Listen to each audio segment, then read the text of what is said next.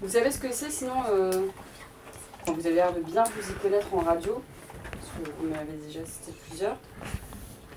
Vous voyez ce que c'est, euh, par exemple, euh, si je dis une radio associative? Ça, je vous ai expliqué ce que c'était qu'une radio associative. Qui se souvient C'est qui donc qui? C'est une radio euh, d'association. Ouais. Ça veut dire que nous, en fait, on est une radio associative, ça veut dire qu'elle est gérée par une association. Alors, je sais pas si vous savez ce que c'est l'association, mais enfin, euh, voilà, vous en connaissez plein autour de vous, je pense. Et en fait, c'est qu'il y a plusieurs radios, toutes sortes de radios. C'est pour ça qu'on on dit radio associative, c'est parce qu'il y a aussi la radio publique. La radio publique, c'est la radio euh, qui est payée et financée entièrement par les sous euh, de l'État. Donc c'est payé par les impôts que payent vos parents, etc. C'est bah, France Inter, France Info, enfin toutes les radios avec France dedans, c'est la radio publique.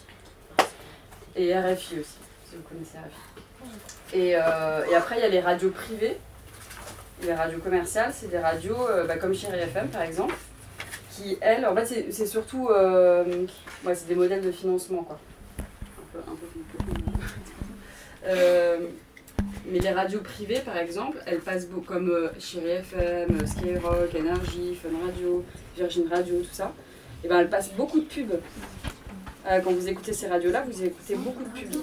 Vous écoutez de la musique et des pubs et des fois des émissions. Et c'est parce que euh, elles ont besoin de mettre de la pub, parce que la pub, ça leur ramène de l'argent. Alors que euh, la radio publique, bah, l'argent il vient de l'État, et nous, l'argent, c'est plus compliqué. oui.